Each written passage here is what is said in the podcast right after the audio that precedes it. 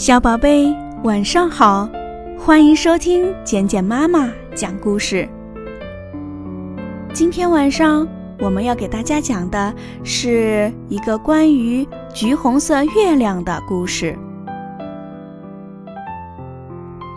小兔子最爱看月亮，这谁都知道。可是小兔子一次也没有去山上看过月亮。据说在山上看月亮，月亮更好看。那天，小兔子独自爬到了山上，太阳带走了满天晚霞，天空开始变得灰暗，月亮慢慢的升起来了。今天的月亮是圆圆的，大大的。奇怪呀，小兔子自言自语。月亮应该是银色的，可是今晚的月亮怎么有点橘红色，像个大橘子呢？这有什么奇怪的？忽然，从离小兔不远的泥洞里钻出一只小鼹鼠，它来到小兔子身边说：“太阳带走了晚霞，可是晚霞来不及带走它全部的红色，月亮就被染成橘红色的了。”是这样吗？小兔子问。我想是这样的原因。小鼹鼠望着橘红色的月亮，它伸出两只手来，仿佛在琢磨什么。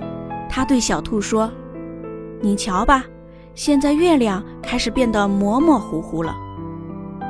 这又是为什么？”小兔子看着变得有点朦朦胧胧的月亮问。你没觉得空气很湿润吗？山上的森林起雾了，夜雾把周围变得像蒙了一片白纱似的。这时的月亮也很好看。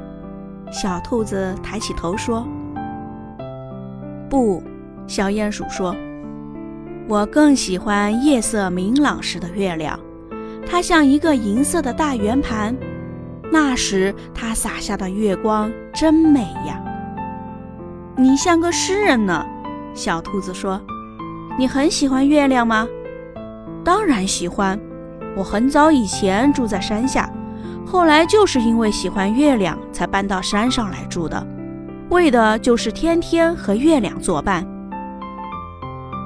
你真幸福，小兔子羡慕地说。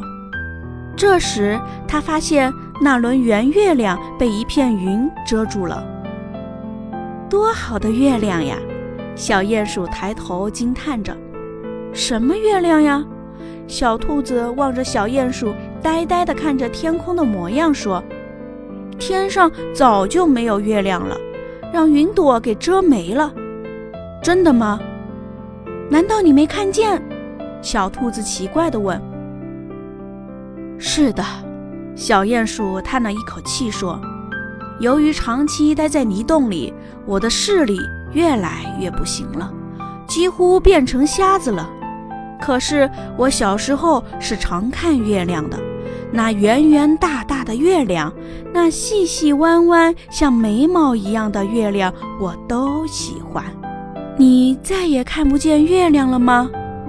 那你为什么还每天晚上探出头来看月亮呢？我能想象出月亮的模样，我常常觉得我又回到了童年时代，我又能看到天上的月亮了。你真可怜。小兔子刚想说这句话，可它把这句话又咽了回去。谢谢你，小鼹鼠说。你是一只小兔子吗？是的。你为什么要谢我呢？你在我身边说你看到了橘红色的月亮，又说你的月亮又变得模模糊糊了。这不也是你的月亮吗？小兔说。小鼹鼠，我告诉你，这会儿月亮又从乌云中钻出来了，雾也散了。嘿，月亮真像个大银盘呢。我也感觉到了，从你快乐的声音里感觉到了。谢谢你，小兔子，和你在一起，我好像又能看到月亮了。我也谢谢你，在你的身边，我觉得月亮变得更美丽了。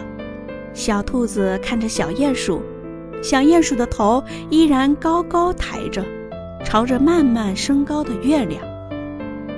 不过我得回去了。小兔子朝山下自己的家的方向看了一眼，时间已经很晚了。回去吧，我也该回去了。鼹鼠低下头来，他对身边的小兔子说：“能告诉我一下吗？现在的月亮是什么样子的？”月亮现在是圆圆的、大大的。它洒下的银色光辉把周围都照亮了。谢谢你，让这美丽的月光送你下山，祝你一路平安。鼹鼠握了一下小兔子的手，说：“你明天还会来看月亮吗？”“当然会，而且从明天开始，我会天天都来陪你看月亮。”因为我也要搬到山上来住了，是为了看月亮吗？是的，是为了陪我一起看月亮吗？是的，谢谢你，也谢谢你，小鼹鼠，你让我更喜爱月亮了。小兔子使劲儿握住小鼹鼠的手，说：“再见，我得下山去准备准备。”